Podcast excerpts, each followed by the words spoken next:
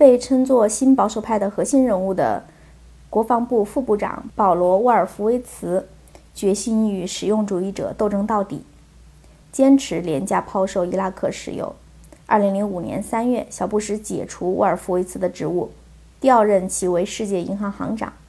为什么保罗·沃尔夫维茨被赶出国防部？答案在至今保密的詹姆斯·贝克的323页报告中。及他坚持伊拉克石油方案背离美国石油巨头的利益。他的调离表明，小布什政府中的石油巨头联盟击败了新保守派和他们的领导人沃尔夫维茨。这场斗争最终以石油巨头的方案取代新保守派的方案而告终，但这并不表明这两个方案有本质区别。在战略上控制和霸占伊拉克石油资源是两派的共同愿望。区别仅在于，在战术上，国防部一方更加激进，公开主张伊拉克石油彻底私有化，油田和一切石油设施全部出售给私人；而国务院和石油巨头一方则更加老谋深算，表面主张保留伊拉克石油国有化，暗地使招削弱伊拉克国家石油公司，一旦条件成熟，就垄断伊拉克石油。贝克的这一招能克服美国各派利益集团瓜分伊拉克石油的乱局，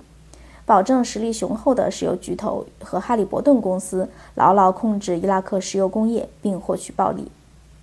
在伊拉克有一个亲美政府，就等于美国在伊拉克有一个代理机构。保留一个名存实亡的伊拉克国家石油公司，名义上石油大权掌握在伊拉克政府手里，实际上在美军占领下，伊拉克。捍卫石油资源的权利是有限的。在美国政界两派就伊拉克石油前途激烈较量的时候，战后伊拉克石油领域乱象丛生，大量石油被偷运海外。二零零三年六月八日的《纽约时报》就此给出了如下描述：“顾客们请注意，伊拉克石油上市了。两周前，联合国取消了对伊拉克十三年的经济制裁。”从而使美国牢牢控制了世界上最丰富的石油龙头之一。六月五日这一天，伊拉克一千万桶原油上市。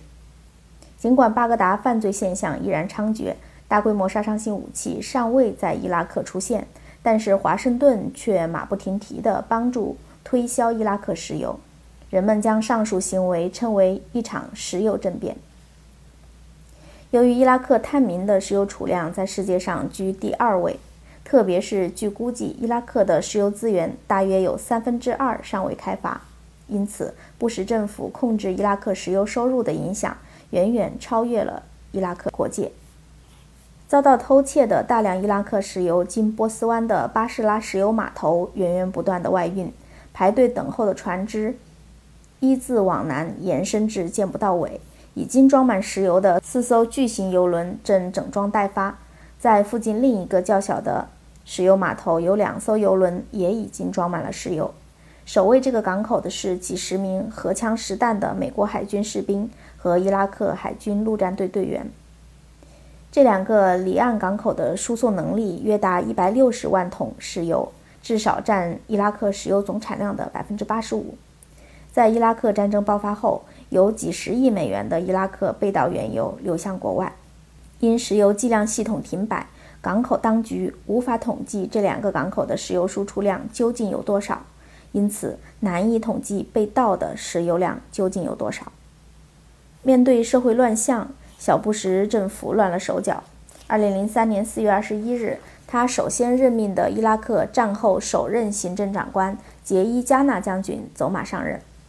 就任不久后，他就抱怨新保守派在伊拉克的抢夺行为将引发一场内战。国防部部长拉姆斯菲尔德对加纳的抱怨很是不满，五月十二日就罢免了在任仅二十二天的加纳，立即派选基辛格公司合伙人、美国在伊拉克的新总管保罗布雷默取而代之。贝克公共政策研究所也采取紧急行动制止乱象。在德克萨斯首府休斯顿召开老布什的国务院和石油巨头举行秘密会议，制定了长达三百二十三页的研究对策。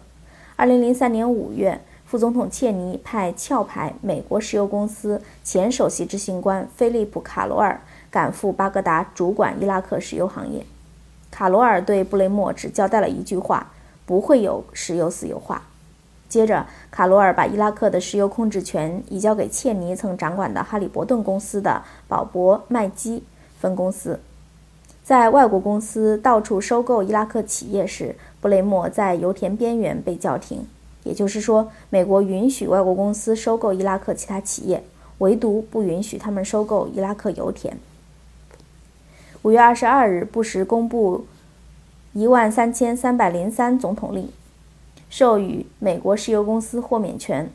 允许他们在伊拉克进行与伊拉克石油相关的商业活动。同日，在美国和英国的施压下，联合国通过第一千四百八十三号决议，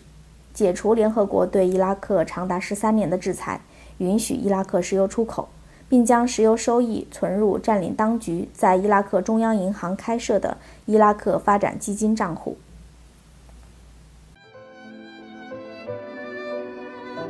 谢谢收听，我们下期再会。